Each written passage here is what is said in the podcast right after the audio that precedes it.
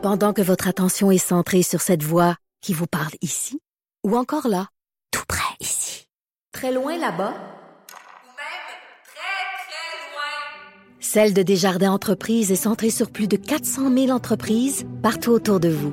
Depuis plus de 120 ans, nos équipes dédiées accompagnent les entrepreneurs d'ici à chaque étape pour qu'ils puissent rester centrés sur ce qui compte, la croissance de leur entreprise.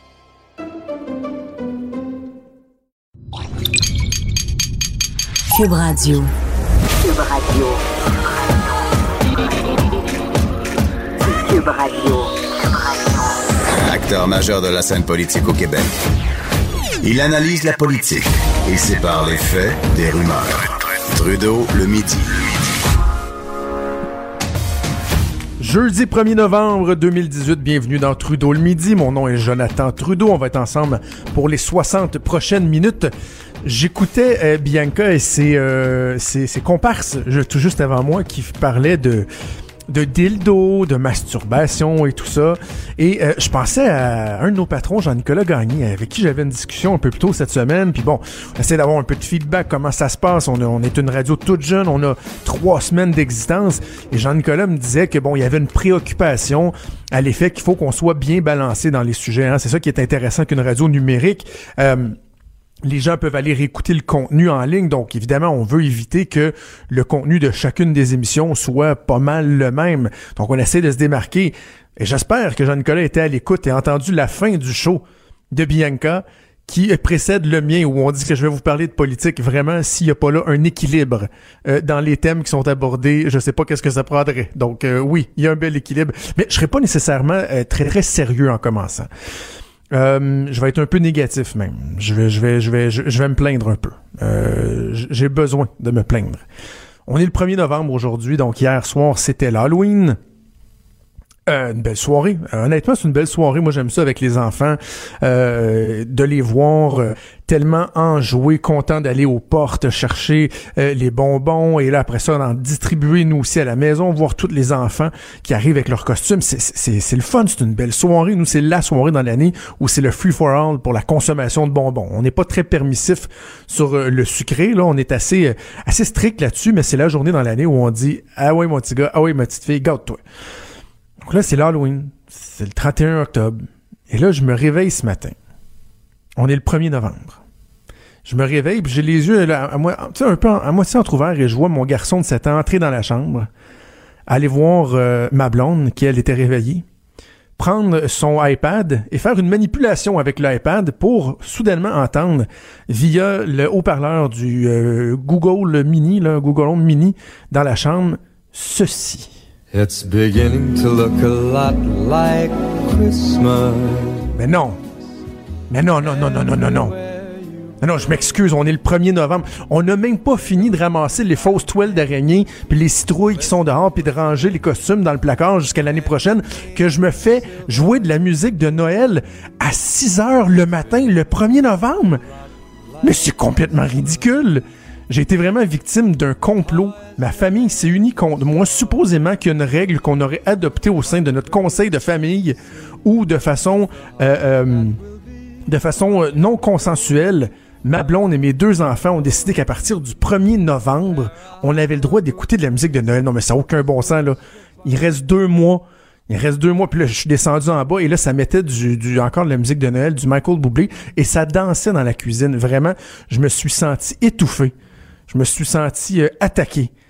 Et là, j'ai partagé ça sur les médias sociaux. Il y a plein de gens qui, étaient euh, euh, du côté de ma blonde, là.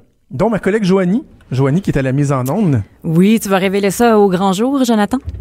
Ben là, toi, tu trouves que c'est une bonne idée de commencer à écouter de la musique de Noël le 1er novembre? Écoute, moi, c'est tout le contraire de toi. En fait, autant je déteste l'Halloween, autant j'adore Noël. J'étais un peu de mauvaise humeur ce matin quand je me suis réveillée, puis là, je vais sur Facebook. Je vois première- premièrement ta publication qui me rend euh, très heureuse. Et deuxièmement, je vois une photo de ma sœur avec ses trois enfants. Ses trois enfants sont habillés en pyjama de Noël ce matin. Et ça, Ben, donc. ça, ça m'a fait plaisir. Ça, ça part très, très bien jeudi matin. Tu sais que moi, hier soir, avant que les enfants se couchent, il y avait encore du chocolat sur le bord de, de la bouche, puis des, des miettes de bonbons dans les dents. Elle a été dans le garde-robe, puis elle a sorti des, des espèces de, de, de, je me sais pas comment t'appelles ça, là, mais c'est un truc illuminé de Noël, là, un bonhomme de neige. Un petit jouet, une un sapin que tu branches dans le mur. Là, quand, moi, quand j'étais jeune, c'était des sapins illuminés qu'on avait dans nos chambres. Et là, ils ont installé ça dans, leur- dans leur chambre avant de se coucher le soir de l'Halloween. C'est parce que, sais-tu quoi? J'aime ça, Noël. là. Je veux pas avoir l'air d'un Grinch, d'un anti-Noël. Mais t'as l'air d'un Grinch, on va, on va se le dire, là, aujourd'hui, t'as l'air d'un Grinch. Attends, non, non, je m'excuse, c'est un sujet qui divise. Tu retourneras sur ma page Facebook. Il y a des gens qui sont Team Jonathan, hashtag je te comprends. Euh, c'est- mais c'est comme le champagne. Tu sais, le champagne, Joanie, c'est très bon. Moi, j'aime ça, des, des belles bulles fines de champagne. Mais si t'en bois tous les jours, là, un moment donné, ça va finir par devenir euh, euh, banal, plate et même peut-être te tomber sur le cœur. C'est un peu ça. Là. Et la musique de Noël, écoute, c'est dans deux mois Noël. Bon, ben, tu vois, Jonathan, premièrement, j'aime pas le champagne. Et deuxièmement, j'adore quand même Noël. Je suis capable de vivre avec ça. Moi, je pense qu'un mois par année, Noël, c'est pas assez. Donc, je suis très à l'aise de le vivre euh, trois, quatre mois par année. Hey, deux mois, c'est le sixième de l'année. Euh, non, il y a de l'abus. Il y a même Bianca là, qui parlait d'une compagnie pour des livraisons de sapins de Noël. Donc, si tu veux, je peux t'envoyer ça là, également euh, par Facebook. euh, si tu veux un sapin Non, de Noël bien livré demain euh, chez vous. Ma blonde m'avait envoyé ça d'ailleurs cette semaine parce que nous l'année passée on a essayé d'instaurer une nouvelle tradition. Tu sais, quand tu l'as fait une fois, on s'entend que c'est vraiment une nouvelle tradition. Oui. où on a été couper notre propre arbre de Noël parce qu'on a toujours Ah, un, arbre ça, naturel. Mais on a été le couper en famille et ça avait été vraiment une expérience fort désagréable. T'as pas aimé ça du tout? Non, mais c'est parce que ma, ma, ma petite fille qui avait trois ans à l'époque, euh, elle filait pas pantoute. Elle commençait des otites, elle faisait de la fièvre. Et là, il fallait marcher dans le bois, il faisait froid, c'était humide. Euh, il, il, tu sais, il ploutaillait, là. Ça a été vraiment désagréable comme expérience. Fait que là, ma blonde a dit, bon, on se le fait souvenir par, euh, par la poste, finalement. Et là, tu vois, c'est qui qui a mis son pied à terre qui a dit, non, non, ça fait partie de l'expérience, on va aller toi. le couper nous-mêmes. C'est moi. Bon, ben, t'es un homme de bois, mais t'es pas un homme de Noël, donc. En tout cas. euh, Écoute, hey, j'ai, pour conclure ce sujet-là, j'ai un petit. euh, écoute le, le petit fin, là. Ah. C'est magnifique. Ah, merci, Joanie. Merci. Autre chose que j'ai fait ce matin, et là, là, je veux que les gens qui nous écoutent, vous soyez honnêtes. D'ailleurs, si vous voulez nous écrire, studio euh, à commercial cube.radio, c'est toujours plaisant de vous lire. Euh, la page couverture du Journal de Québec, Journal de Montréal, où on apprend que il y a des candidats au bac à l'enseignement qui vont couler jusqu'à 11 fois le test de français. C'est assez débile de voir ça. Je sais que c'est pas la première fois qu'on en entend parler, mais là, on dirait que ça tend euh, à se détériorer. Et là, on a des chiffres. Les premiers de classe, c'est l'Université de Montréal. Il y a 61% donc des élèves inscrits euh, au bac en enseignement qui passent dès le premier coup l'examen de français. À l'Université Laval, ici à Québec, 39% 32% à Sherbrooke, euh, 33 à l'Université du Québec en Outaouais, 42% à l'UQAR à Rimouski, 46% à Trois-Rivières et les cancres. À Gang de Chicoutimi à 23 Imaginez, c'est même pas un élève sur quatre qui le passe du premier coup. Et dans certains endroits, donc, ils vont aller jusqu'à 11 fois pour euh, reprendre l'examen de français. Et là, c'est très intéressant ce que le journal a fait euh, en page 2 et 3 du Journal de Québec. J'imagine que ça devait être le même positionnement dans le Journal de Montréal. On a donné un, on a mis un extrait des, des questions qui sont posées dans cet examen-là. Parce que bon, il y a des banques de questions, les gens peuvent se pratiquer. Et je me suis dit, tiens, je, vais, au lieu d'écouter la musique de Noël, je vais le faire le test. Je tricherai pas, je regarderai pas le, le- les réponses qui étaient un peu plus loin. J'ai fait le test en me disant, tu sais, bon, je risque de, de passer, là, tu sais, je suis pas mauvais en français. euh, il y a une partie de mon travail qui est d'écrire comme chroniqueur pour le journal, ça devrait être pas si mal. Ben, je l'ai coulé. Je l'ai coulé moi aussi. J'ai eu euh, une, deux, trois, quatre, cinq, six. euh, j'ai eu 7 sur 11. Donc, ça m'aurait donné une note de 64% et ça prend 70% pour passer. Donc, je dois vous dire que euh, il y a certaines des questions, entre autres les trois premières, là, moi je, je, je, pensais que ma réponse était très bonne et j'étais dans le champ. Les trois premières questions, j'avais la mauvaise réponse. Donc, on voit que c'est pas nécessairement facile. C'est pas une dictée de cinquième année qu'ils ont euh, à faire. Mais il reste que quand vous voulez être un prof, être un enseignant, euh, être celui qui va accompagner, euh, celui ou celle qui va accompagner les enfants dans leur, dans leur apprentissage, vous, devez d'avoir un certain euh, niveau quand même de langage. Et là, c'est c'est un peu difficile, c'est un peu même pathétique de voir que certains vont aller jusqu'à 11 fois. Et là, une des questions qui se pose, c'est est-ce qu'on ne devrait pas avoir un nombre maximal de fois, là? Par exemple, un élève qui est en médecine et qui va faire son collège royal, la dernière étape avant d'officiellement devenir médecin, je sais pas c'est quoi le nombre de fois, là, mais si vous le coulez une fois, vous pouvez le reprendre l'année d'après. Et là, vous devez faire une année supplémentaire de votre résidence, par exemple, mais là, vous pourrez pas le couler 5, 6, 7 fois. À un moment donné, ils vont dire, écoute, c'est pas fait pour toi. Et là, ça, ça vient donc tout, ramener toute la, la- la question euh, euh, la contingence du bac en enseignement. Moi, je, je, je, je, trouve ça très dommage que on a l'impression que le bac en enseignement devient une alternative parfois un peu facile pour des gens qui savent pas trop quoi faire. Ah, tiens, je vais aller en enseignement. Moi, je sais pas trop les relations publiques, euh, la philo, sciences politiques, enseignement. Non, enseigne, je vais. Alors que ça devrait être une vocation. Ça devrait pas être quelque chose qu'on essaye pour voir si on va aimer ça, si ça va fonctionner. Ça devrait être une vocation. Ça devrait être difficile. Et comment on pourrait s'assurer d'avoir la crème de la crème, d'avoir les meilleurs enseignants? Ben, c'est peut-être en étant un petit peu plus strict euh, au niveau des, des, des connaissances, des capacités, des échecs. Et là, je sais que je vais en fâcher beaucoup, mais si ça coûtait un petit peu plus cher aussi. Hein? Si les frais euh, pour les études étaient un peu plus chers, et on sait à quel point ça a causé une crise épouvantable parce que le gouvernement de Jean Charest à l'époque voulait augmenter les frais, euh, les frais de- de- d'études de, quelques dizaines de dollars par année, ça a causé une crise sociale ici au Québec. Alors que quand on compare avec ce qui se fait ailleurs au Canada, aux États-Unis, on se rend compte que nos certificats, on les donne à rabais. C'est un peu le dollarama de l'université euh, au Québec. Ben peut-être que si ça coûtait un petit peu plus cher, les gens y penseraient à deux reprises avant de commencer un bac pour lequel que bof, on n'est pas certain ou de pas se préparer suffisamment, en se disant ben c'est pas grave, au pire aller les, les examens, je les passerai deux, trois, quatre, cinq, six, voire onze fois et je finirai par le passer. De toute façon, si je reste sur les bancs d'école pendant ce temps-là, je vais continuer à avoir des prêts, des bourses.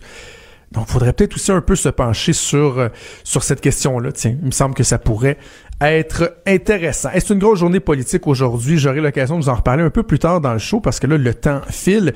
Mais quand même, ici à Québec, Andrew Scheer, le chef conservateur qui était euh, de passage à rencontrer le premier ministre François Legault ce matin, va faire euh, une allocution devant la Chambre de commerce de Lévis cette, euh, ce midi où il va réitérer son appui au troisième lien à Québec. Et j'ai très, très hâte de voir la rencontre entre François Legault et le maire Régis Labaume. Je vais vous en reparler plus tard parce que je pense que le maire de Québec a commis une bourde inexcusable euh, hier en faisant un parallèle euh, vraiment vraiment déplorable avec euh, l'autisme pour euh, envoyer une attaque envers les partis d'opposition.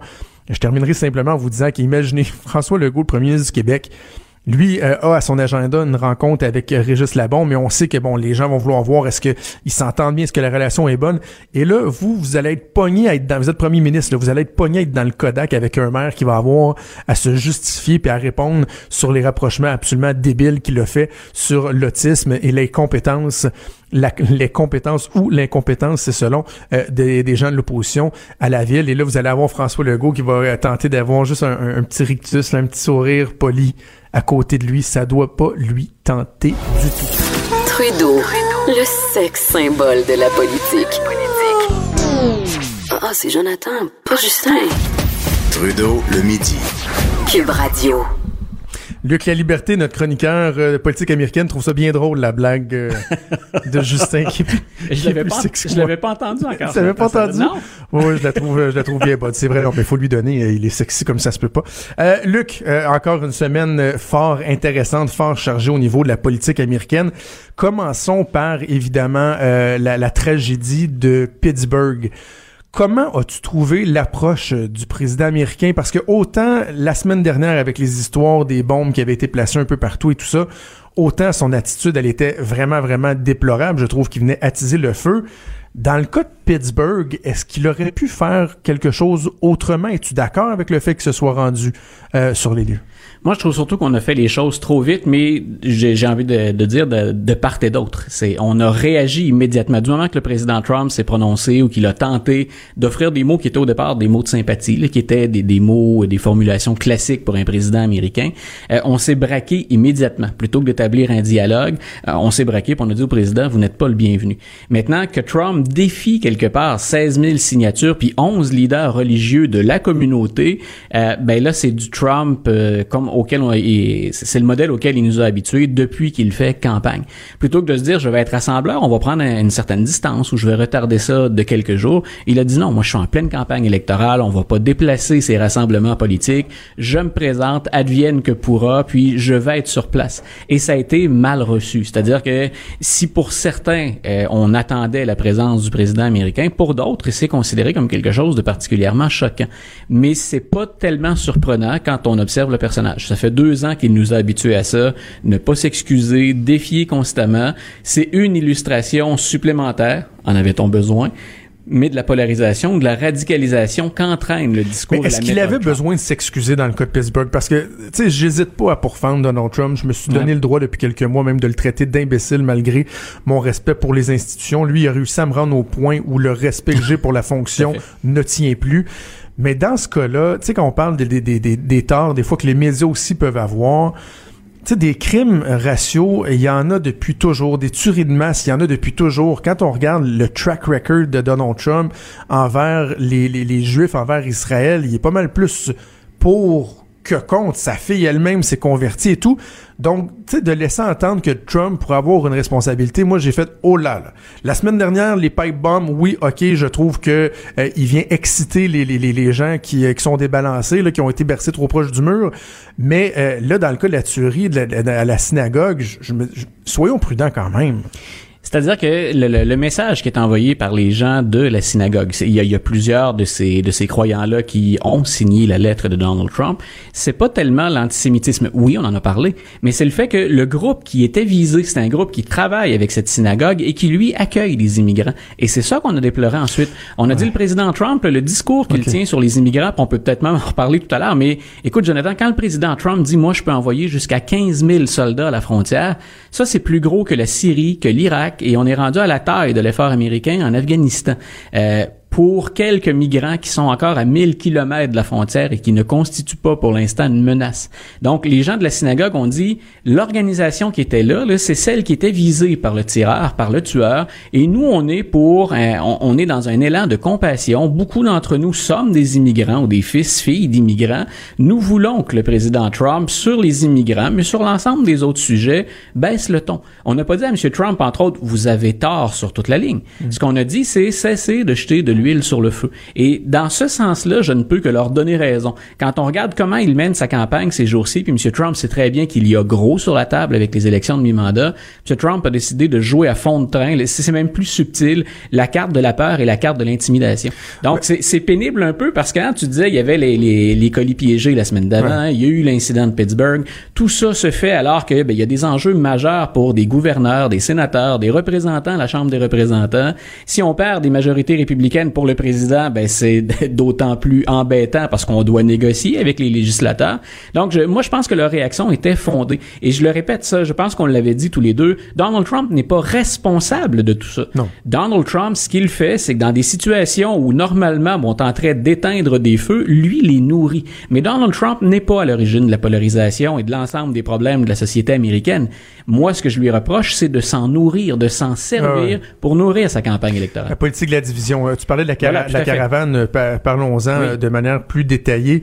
Euh, re- re- Redresse-nous le, le portrait, si on veut. Donc, on parle d'une caravane, quelques milliers de personnes Voilà. qui viennent du Honduras, qui euh, partent en groupe pour voyager sur des milliers de kilomètres en espérant se rendre aux États-Unis, où, dans le fond, ils seraient des, des, des migrants illégaux. Ils sont conscients de ça. C'est-à-dire que c'est variable. Certains d'entre eux seraient des, immi- des immigrants illégaux, d'autres étaient en possession parce que le premier pays interpellé, bien avant les États-Unis, c'est le Mexique.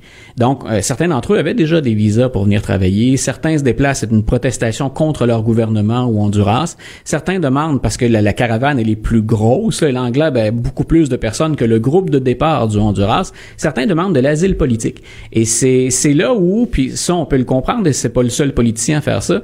Quand M. Trump parle de ces gens-là, il n'en parle que comme étant une menace. Euh, ce n'est pas vrai. En supposant que certains d'entre eux constituent une menace, ils ne sont pas tous menaçants. Certains cas vont déjà être gérés au Mexique. Et c'est là où c'est- aberrant de constater qu'on a déjà déplacé quoi 5-6 000 hommes de troupes. Euh, on C'est va... incroyable parce que déjà le Ouais. 5000 est plus que ce qu'on a, je pense, en Syrie. Oui, et, Et là, on veut en amener- il dit qu'il veut en amener 15 000. Et quand je te dis qu'on joue la carte, euh, la carte de l'intimidation ou la carte politique, en tout cas à tout le moins, là, la carte de la peur, c'est que ces militaires-là peuvent pas intervenir à la frontière. C'est pas Ah non? dans- non, c'est pas dans le c'est- pas dans leur travail, c'est pas dans leur responsabilité. Ils sont là en soutien aux agents qui travaillent déjà sur place. Ce matin, on racontait une anecdote. Parmi les tâches qu'on va confier à ces militaires, il y a de ramasser le crottin de cheval des officiers qui circulent à cheval. Donc, tu sais, bien sûr, ça c'est un exemple extrême que je prends, mais ils vont effectuer des tâches secondaires. Donc, en fait, le président américain se sert des troupes américaines pour nourrir son message de campagne. Et si nos auditeurs sur- surveillent un petit peu l'actualité, il y a un certain nombre de publicités qui circulent très agressives, Ouais. dans lesquelles il y a des mensonges éhontés de gens qu'on a déjà extradés, mais le président Trump, qui fait jamais dans la nuance, en politique, ça arrive parfois, euh, ben, il met la faute sur les démocrates. Regardez, ce gars-là qui est revenu tuer aux États-Unis, ce sont les démocrates qui l'ont laissé entrer. Et bien sûr, ben, c'est le message de peur, c'est le message de crainte. Si vous voulez être protégé, votez pour moi. Et, et son discours, entre autres, sur les jeunes, les criminels au sein de la caravane et tout ça, c'est incroyablement alarmant. Puis je me Et c'est, rappelais... et le- c'est pour l'essentiel, dans la mesure où on peut prouver certaines choses, c'est dans l'essentiel faux. Ouais. Moi, c'est, là que, qu'on récupère la carte de la sécurité, là, Jonathan. De notre côté de la frontière, on peut le jouer aussi. Là, ça s'est discuté au Canada et au Québec, la question de la sécurité. Et ce sont des questions légitimes. Faut-il exagérer, mentir et faire peur? C'est là où bien souvent on décroche. C'est là où même des républicains se sont opposés à Donald Trump, entre autres tout récemment, le meneur, euh, le speaker de la Chambre des représentants, M. Ryan. Paul Ryan. Mais, Voilà. mais moi, je me rappelais, euh, je suis retourné voir les, les, les paroles que euh, George W. Bush avait prononcées Ouais. en octobre 2017, où il avait dit que le nationalisme était en train de... de, de qu'il y avait une dérive du nationalisme qui menait au nativisme, qui est dans le fond un rejet total et complet de l'immigration. Et quand on regarde le président américain dire le, le, le droit de terre qui fait en sorte que si vous êtes Ouais. un enfant de, de, de, de- d'immigrant ill- illégal, mais que vous naissez aux États-Unis, vous avez la citoyenneté, lui, il dit, moi, je veux, je veux faire sauter ça. là. Et ce qu'il ce qu'il, quand, quand je dis, non seulement il ment, mais qu'il va très loin, c'est qu'il veut s'en prendre au 14e amendement. Pour nos auditeurs qui sont peut-être pas familiers, le 14e amendement, essentiellement, son existence, on la doit à l'émancipation des esclaves noirs. Il fallait trouver une façon qui, pour qu'ils deviennent des citoyens. On les a d'abord libérés avec le 13e. Avec le 14e, il fallait s'assurer qu'ils deviennent des citoyens américains. Puis on a dit, ben, écoutez, ils sont nés aux États-Unis. Donc, mais ça s'applique à tout le monde. Ça s'appliquait d'abord aux Noirs émancipés. Président Trump dit, écoutez, moi, comme président américain, je vais défaire le 14e amendement. Et c'est absolument impossible qu'il procède ainsi. Il lui faudrait une majorité aux deux tiers euh, dans, les, dans les deux chambres, ou encore, il faudrait que le trois quarts des États américains ratifient cette volonté-là pour qu'on change la pas. cons- C'est vraiment un discours politique. voilà, et c'est là où Paul Ryan, qui, qui pourtant a intérêt, lui, à maintenir une majorité à la Chambre des représentants, on n'a pas intérêt à laisser ça entre les mains des démocrates, Paul Ryan dit non, il ne peut pas faire ça. Et M. Trump s'en est pris tout de suite à Paul Ryan. Incroyable. On sait qu'il n'aime pas beaucoup qu'on le contredise ou qu'on nuance ses propos, pourtant il y a matière à le faire. Es-tu surpris que Paul Ryan soit encore là deux ans après? Parce qu'il me semble, dès le début, ça marchait pas. Après ça, ils se sont rapprochés. C'est pas surprenant qu'ils soient encore là, lui. C'est surprenant qu'il soit encore là, oui et non. C'est-à-dire que si on avait le Paul Ryan il y a trois ans, je te dirais oui, c'est surprenant. M. Ryan a accepté euh, contre mauvaise fortune, il l'a fait contre mauvaise fortune bon cœur, il a accepté de jouer le jeu de Donald Trump en se disant on prendra le meilleur de ce qu'il a à offrir et je vais fermer les yeux sur le reste. Et c'est comme ça qu'il s'est maintenu en poste. Pas certain qu'il va rester encore très très longtemps pas nécessairement non plus si jamais les républicains étaient battus. Paul Ryan a déjà été vu comme étant le chevalier blanc des républicains, le celui qui pourrait leur apporter la présidence éventuellement. Euh, actuellement, c'est pas le cas. Et je pense qu'il a appris à la dure que négocier ou travailler avec M. Trump, c'est pas facile. Il nous reste une minute, Luc. Oui. Oserais-tu une prédiction pour euh, les élections de la semaine prochaine? Est-ce qu'effectivement, les républicains vont perdre une des deux chambres? Est-ce que tu, euh, tu Moi, je tu penses pense de ce j'y vais d'un si là, parce qu'il on, nous reste quelques secondes puis on. Je te demanderai pas on de mettre ta job en jeu. Non, voilà. Je serais pas comme Raphaël qui avait, ça. déjà, qui avait déjà fait ça en nom de, à Raphaël Jacob. Oui, oui, ça m'a- ça m'avait sourire. Bonjour, Raphaël. Donc, euh, moi, je dirais euh, une majorité euh, démocrate à la Chambre, euh, un nombre croissant de gouverneurs. On l'oublie, il y a 36 gouverneurs qui mettent leur siège en jeu. Moi, je pense que les démocrates vont faire des sièges là, mais malheureusement, ils vont arriver à court pour le Sénat. Donc, c'est mercredi prochain? C'est le 6, donc on, on aura l'occasion de s'en parler. Exactement, on avant va s'en parler Avant notre prochaine euh, conversation. au lendemain. Hey, merci Luc La Liberté. Un toujours, grand plaisir, Jonathan Trudeau. Un plaisir, Luc La Liberté, notre spécialiste, notre chroniqueur de politique américaine. À gauche, à droite, au milieu. Tout le monde est le bienvenu. Jusqu'à 13, vous écoutez Trudeau le midi. Cube Radio. On va aller retrouver ma collègue animatrice de l'émission Les Effrontés de 9h à 10h en semaine, Geneviève Petersen. Bonjour Geneviève. Hey, salut Jonathan. Hey, on va régler un premier dossier vite vite toi et moi, OK? Vas-y, Comment on, ça. prononce, comment on prononce ton nom de famille?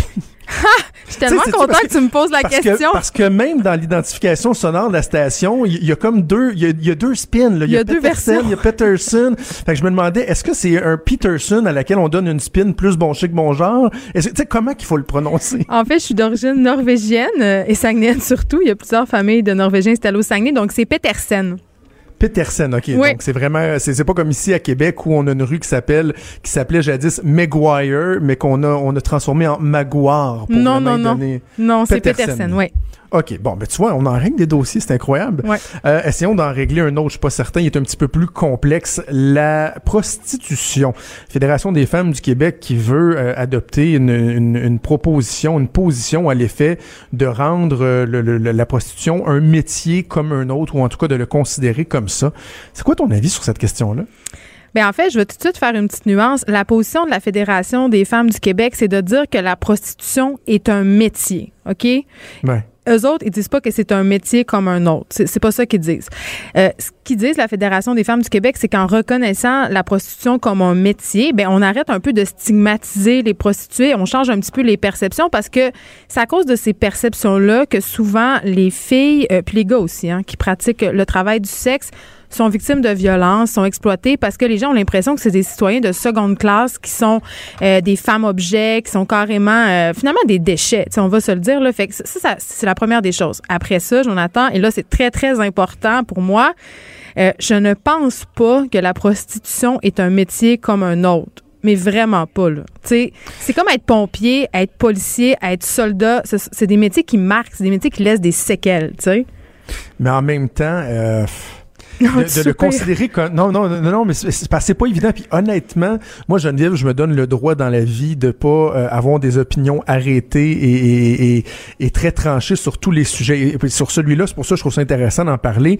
J'ai de la misère euh, euh, à me faire une tête. Donc je comprends bien le point mais en même temps de dire que c'est un métier la prostitution il reste que tu sais je, je regardais des chiffres ce matin quand tu quand tu penses que c'est quoi c'est 85 90% des femmes entre autres qui font euh, qui font qui pratiquent la prostitution qui ont été vi- victimes soit de viol de, de violence et tout ça tu dis est-ce que vraiment on veut le considérer comme étant un métier? Ben, c- moi, je me, je me situe un petit peu à la même place que toi, Jonathan, c'est-à-dire que je- j'ai rien contre qu'on parle de la prostitution, qu'on la décriminalise, qu'on encadre euh, ce métier-là parce que, justement, euh, ça va amener les filles à pratiquer dans des conditions plus sécuritaires et tout. Par contre, tu sais, on va se dire les vraies affaires. Il y a personne qui se lève un matin en se disant que son rêve dans la vie, c'est de se prostituer. Tu sais, c'est rarement un choix Ben, de je carrière puis un pas. rêve. Bon, ça, pour moi, c'est clair. Euh, c'est sûr aussi que euh, ce que je trouve un peu dangereux dans ce type de discours-là, quand on parle, par exemple, ce qu'on entend beaucoup dans les médias des travailleuses du sexe qui sont privilégiées, c'est-à-dire euh, qui sont pas des filles qui sont pimpées, qui font la, euh, la prostitution par choix, euh, qui, euh, il y en a même qui travaillent en coop, ils se regroupent puis ils payent un loyer puis ils travaillent l'une après l'autre puis c'est dans des, environnements quand même contrôlés, relativement sécuritaires, mais on par- mais quand même, c'est vrai là, je veux dire, il y a des prostituées, c'est ça, ça en concerne quand même pas mal là, euh, qui travaillent dans des conditions précaires, des problèmes de consommation, justement, tu viens de le dire, qui ont vécu des abus, euh, qui ont été victimes de toutes sortes de violences. Et je trouve qu'il y a- une certaine en tout cas, tranche euh, de prostituées qu'on entend, que on dirait que ça, ça, ça fait comme un peu banaliser, puis aussi glamouriser ce métier-là aux yeux de certaines personnes. Et ça, ça, moi, parce que ce débat-là, là, c'est un débat qui divise les féministes, Jonathan. D'un bord, il y a les féministes qui sont pour la décriminalisation, puis il y en a de l'autre bord qui sont des abolitionnistes, ça veut dire qu'ils pensent que la prostitution, ce n'est que l'exploitation de la femme. Moi, je me situe entre les deux. C'est-à-dire que dans un monde idéal, il n'y en aurait pas de prostitution, on n'aurait pas Ouais. besoin de ça. Mais on sait tous que ça va jamais arriver. Alors, j'aimerais que ces femmes-là, qui vont exister de toute façon, et ces hommes-là, puissent pratiquer en sécurité. Et des initiatives comme celle de la Fédération des femmes du Québec peut contribuer à un peu changer l'image et à faire que ces personnes-là pratiquent leur métier, justement, dans des conditions qui sont plus gagnantes. donc la décriminalisation en bout de ligne es-tu, es-tu serais favorable? Je suis moi, je suis favorable à la décriminalisation, mais je suis contre la banalisation. c'est ça l'affaire. C'est pas évident. hein? Non, ben c'est ça. Je suis comme toi, là. Je, me fais une tête, tu sais. Tu sais, moi, j'ai eu, le- j'ai eu la chance d'aller euh, à Genève euh, et, et là-bas, la, la- la- la prostitution est- est légale.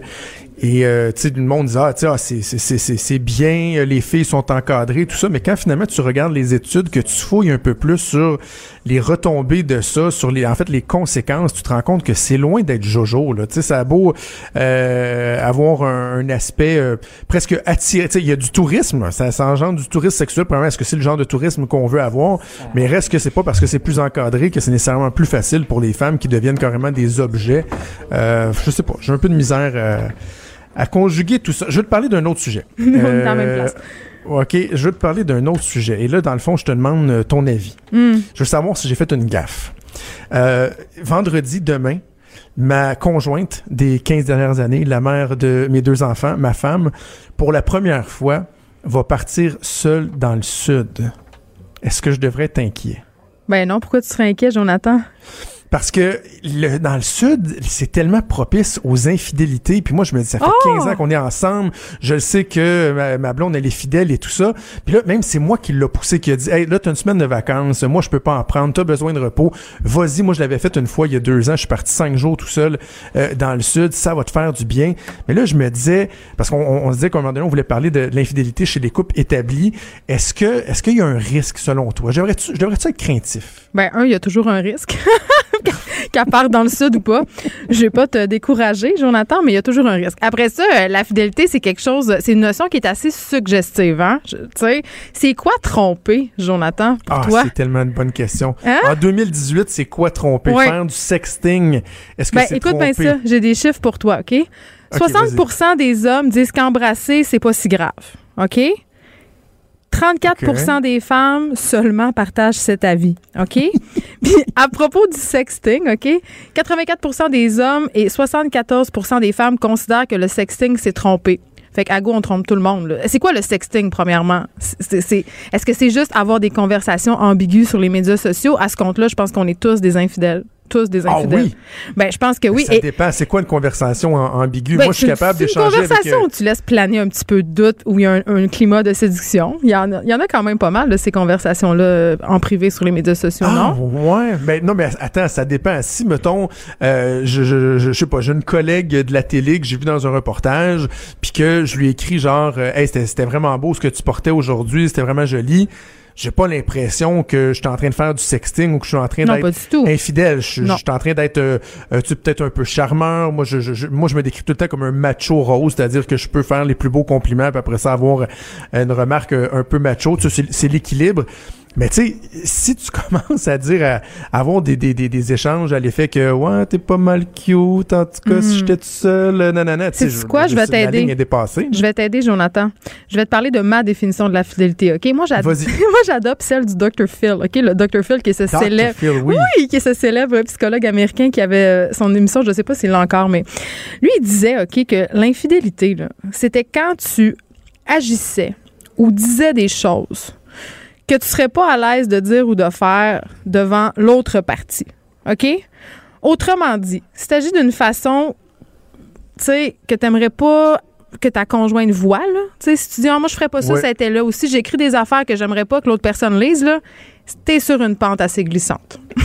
ça, c'est ma Je- définition. je- non, mais c'est quoi? Je trouve que c'est une, une bonne façon de Oui. tracer la ligne. Tu sais, nous autres, chez nous, là, les téléphones, là, euh, euh, sont toujours ouverts, ça attend. Puis ma blonde, euh, des fois, si, mettons, elle veut aller se promener sur Facebook puis que son téléphone n'est pas à côté d'elle, elle va prendre le mien puis je m'en fous, elle va aller se promener sur Facebook.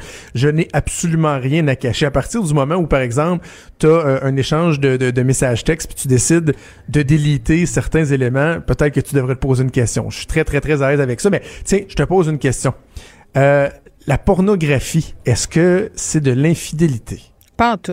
Il y, Vraiment des, pas. il, y a, il y a des femmes, ou peut-être dans une moindre mesure des hommes aussi, qui vont se dire euh, que c'est- bien épouvantable. Il y a des gars qui sont obligés vraiment de, de, de se cacher du fait qu'ils vont regarder de la porno parce que leur femme va être en beau sacrement si elle, si elle apprend ça. Là. Moi, je pense que quand la pornographie ne nuit pas à la vie sexuelle du couple, OK, c'est-à-dire que le gars est pas toujours en train de regarder de la porn puis fait rien avec toi, là, puis que cette pornographie-là n'a pas d'incidence directe sur la vie sexuelle de ton couple, je vois pas en quoi c'est un problème. Après ça, je comprends qu'il y a des femmes ou des hommes qui peuvent se sentir challengés. Euh, on est tous des êtres d'ego. Puis l'infidélité, c'est ça l'affaire aussi. hein, c'est que c'est une blessure d'ego. Moi, j'ai bien de la misère quand j'entends mes amis de filles dire Ben, moi, c'est une trompe, là, mais ça va être ces sacs à vidange sur le perron. Je, je veux dire, vraiment, là, est-ce qu'on accorde tant d'importance que ça à une simple relation sexuelle? Tu sais, après, je sais pas, moi, 20 ans de mariage pour une seule incartade, toi, t'es prête à faire un X là-dessus, là. Moi, ça me fait tout le Ah, temps sauter sur ma chaise. misère. Non, Ah, mais ah ouais, je dis pas. Non, attends, je dis pas qu'on n'a pas de misère. Je dis pas que ça fait pas mal. Je dis pas que ça nous, ça nous challenge pas puis que ça met pas en lumière des problèmes de couple. Mais je vois pas pourquoi l'infidélité, ça nous est toujours présenté comme une fin en soi, une espèce de, de, de fin de non-recevoir, tu sais, parce que, en fait, quand on y pense, euh, je veux dire, tu balances pas 20 ans de relation. Moi, pour moi, la vraie infidélité, là, je vais te la dire, c'est quoi, là? C'est l'infidélité du cœur.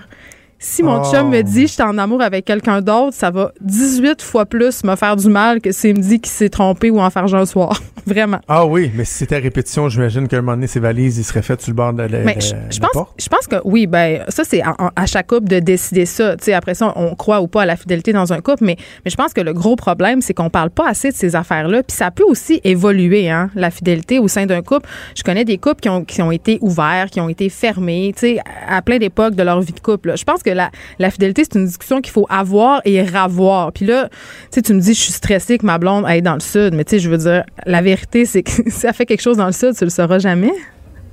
Ben, je sais pas, moi, euh, écoute, j'ai- j'ai j'ai- j'ai été très infidèle étant plus jeune, OK? OK. J'étais pas un bon chum c'est pour ça de- que t'es jaloux. De, de rencontrer ma blonde. Et euh, ça fait 15 ans qu'on est ensemble et je n'ai jamais été infidèle. Et je dis toujours que la façon de prouver que j'ai jamais été infidèle avec ma femme, c'est que dans ma vie, à chaque fois que je trompais une blonde, je la laissais là. Je la laissais après. OK. Tu sais, genre, j'avais quand même les remords de conscience qui faisaient en sorte que si j'étais infidèle, je, je vivais mal avec moi-même. Bon, deux fois, quelques mois après, j'oubliais puis je revenais avec la fille. Mais euh, et- et bref, pour moi, c'est- quelque chose de super important. Puis, tu sais, ça fait 15 ans qu'on est ensemble. Puis pour de vrai, je fais des blagues, mais j'ai pas, de raison de croire que ma blonde pourrait me tromper. Mais en plus, je trouve qu'en 2018, là, avoir une infidélité n'importe où dans le monde, là, la personne là, qui veut, après ça veut te contacter sur Facebook, qui va avoir des photos de toi ou mon. Dieu que c'est joué avec le trouble en Mais tabarouette. tu La le- du 500 km, là, je suis sûr qu'elle est bonne. Tu mets le doigt sur quelque chose, la peur de se faire pogner, OK? Il y a 74% des hommes qui auraient une aventure s'ils étaient certains de jamais se faire pogner, OK? Ça, c'est les la chiffres bonne que j'ai. question. C'est drôle. Puis 55 Ça, des hommes, même confrontés aux preuves, Jonathan, même confrontés aux preuves, ni avoir trompé. Je veux dire. Puis, une affaire que je veux mettre au clair, là, on- dans la pensée populaire, là, il y a beaucoup cette idée que ce sont les hommes qui trompent, que ce sont les hommes les gros chiens sales. Là. Mais moi, je tiens à te dire qu'en 2018, les femmes jeunes, là, les femmes entre 25 puis 34 ans, là, ben, sont pas mal plus infidèles qu'on pense. Ah ouais? Ah oui, oui, oui, oui. As-tu oui. des chiffres ou c'est un feeling? 40% plus enclines à tromper qu'il y a quelques décennies. Oh, et puis dernière question rapidement avant de te laisser. Oui. Euh, une infidélité avec une personne du même sexe quand tu es dans un couple hétéro, Oui. est-ce que c'est une infidélité ou c'est une expérience? C'est tellement drôle que tu me dises ça parce que j'ai des chiffres, OK? Puis ça a l'air stagé, mais ce vrai? pas. Oui, 50% des hommes pardonneraient une infidélité avec une personne du même sexe. clair. Puis C'est 22 tellement clair. non. Est-ce qu'on s'entend que la porno a fait œuvre utile ici? hein? puis les femmes Wow. pardonneraient moins ça. Moins, sont, ils seraient- c'est- fait que la- les- scènes de lesbiennes dans la porno puis ça, ont largement contribué à faire qu'on accepte mo- plus ça parce que c'est quelque part un peu érotisant de savoir que sa blonde va jouer dans Ben hein? oui. va brouter le gazon du voisin, là je dirais ou, ça de même. euh, exact. C'est ça. Hey Exact. Geneviève, merci. On se reparle la semaine prochaine. Merci à toi. Quand Trudeau parle de politique, même les enfants comprennent. Jusqu'à 13. Vous écoutez Trudeau le midi.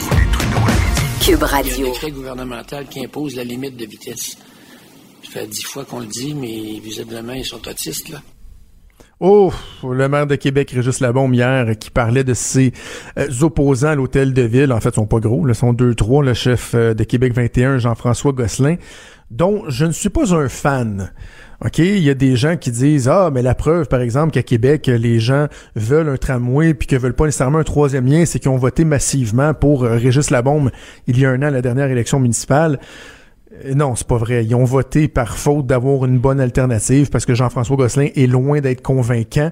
Euh, donc, c'est pour ça qu'ils ont, ont voté pour garder en place le maire actuel. Mais quand même, quelle dérive, quelle dérive du maire Labombe qui, depuis plusieurs années, euh, hausse toujours davantage le ton envers ses adversaires, démontre un mépris total, complet euh, envers les gens qui sont devant lui, qui essayent de poser des questions, euh, qui essaient de le confronter, même s'ils le font de façon euh. Le maire Labombe toujours doit écraser ses adversaires comme euh, un- une vulgaire mouche.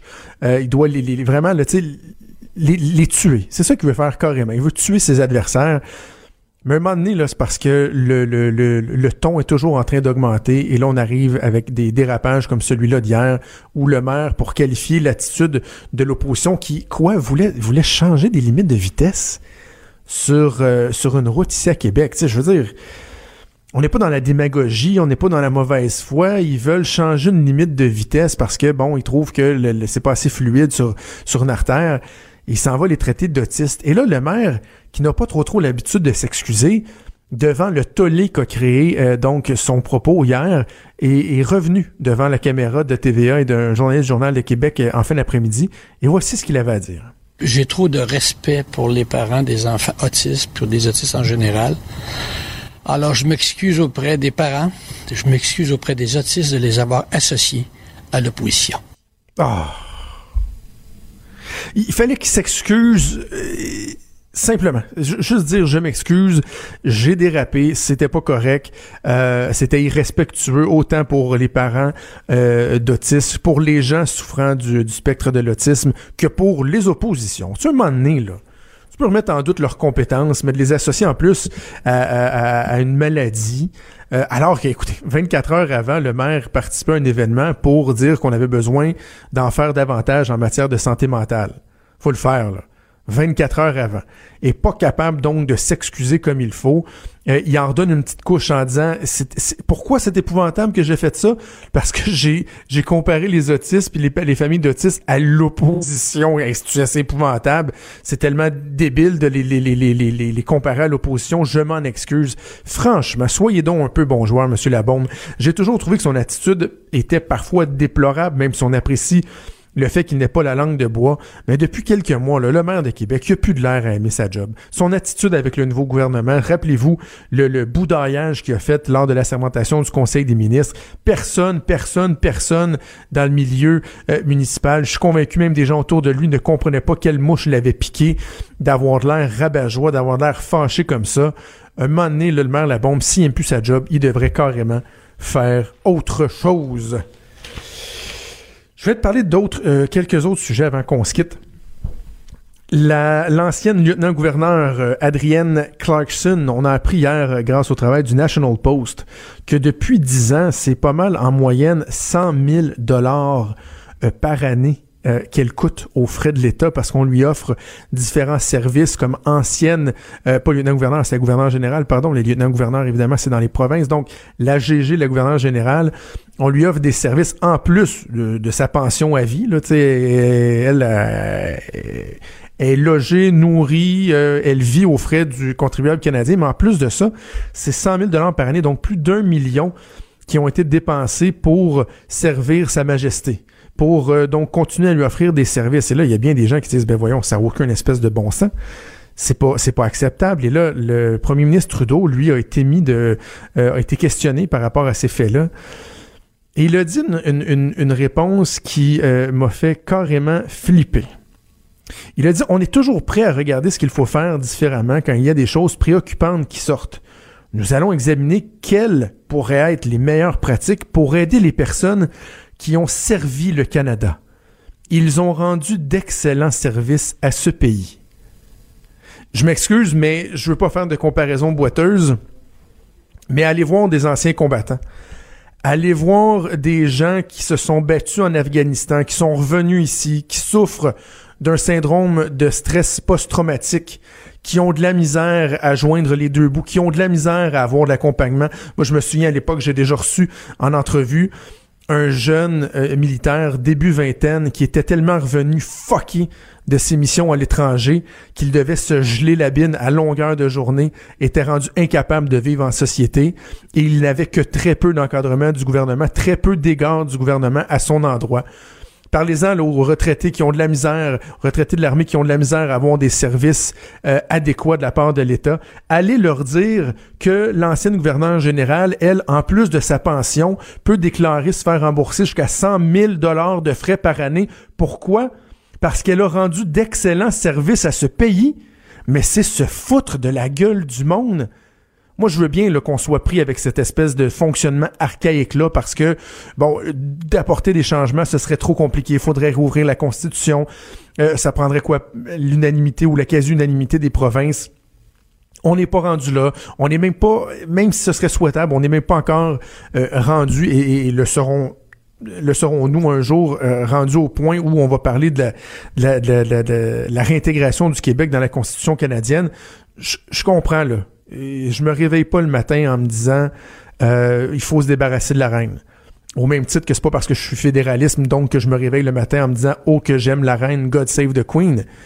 Mais franchement, d'aller justifier des dépenses de 100 000 dollars comme ça par année euh, payées par les contribuables canadiens en disant que ces gens-là ont rendu d'excellents services à ce pays, je me mets à la place de militaires qui, eux, ont donné leur vie ou ont sacrifié la qualité de leur vie pour notre pays euh, à l'étranger et qui ont de la misère donc à avoir de l'égard, à avoir des, services réels de la part du gouvernement. Franchement, je trouve que c'est gênant, c'est même honteux comme propos de la part du premier ministre du Canada. Je vais vous parler à ma conscrite d'un autre truc qui me rend un peu mal à l'aise. Et ce matin, j'écoutais euh, l'émission de, de, Benoît Dutrisac et j'ai adoré euh, l'entrevue qui a été donnée par euh, notre collègue qui fait des podcasts, Guylaine Tremblay, euh, qui disait euh, qui disait que dans le fond, Hubert Lenoir, c'était irrespectueux. Ce, ce, Guylaine Tanguay, pardon, que c'était irrespectueux ce qu'il avait fait et tout et tout. Et là, je sais qu'elle elle va, elle va s'attirer des reproches en ayant tenu ce discours-là. Mais il y a un élément qui me frappe depuis 24 à 48 heures et je lisais entre autres un euh, blogueur sur le site du journal de Québec, Journal de Montréal, Steve Fortin, qui est blogueur des Spin Doctors, que j'aime bien. Il a, une très bonne plume. Je suis pas toujours d'accord avec lui, mais aujourd'hui, il m'a un peu fait flipper parce que dans le fond, ce, à quoi on assiste, c'est à une volonté de censure de la part de celles et ceux qui dénoncent la censure. Parce que c'est assez particulier. C'est comme si on nous disait, vous avez pas le droit de critiquer Hubert Lenoir. Parce que là, il y a des gens qui disent, mais c'est donc épouvantable. On est bon, on a donc les deux pieds pognés dans la même bottine euh, au Québec. Hubert Lenoir, euh, il est cool, il est flyé. Même chose pour Claude Pelgag avec sa moustache et tout. C'est le fun, c'est original. Vous devriez vous fermer la gueule ceux qui veulent euh, les, euh, ceux qui le, le, leur adressent des reproches. Je m'excuse là. Mais moi, j'ai pas dit, quand j'en ai parlé, entre autres, avec Richard Martineau dans, son show hier dans Politiquement Incorrect, j'ai jamais laissé croire que euh, Claude Pelgang ou que Hubert Lenoir n'avait pas le droit d'exister, qu'il ne devrait pas avoir de visibilité.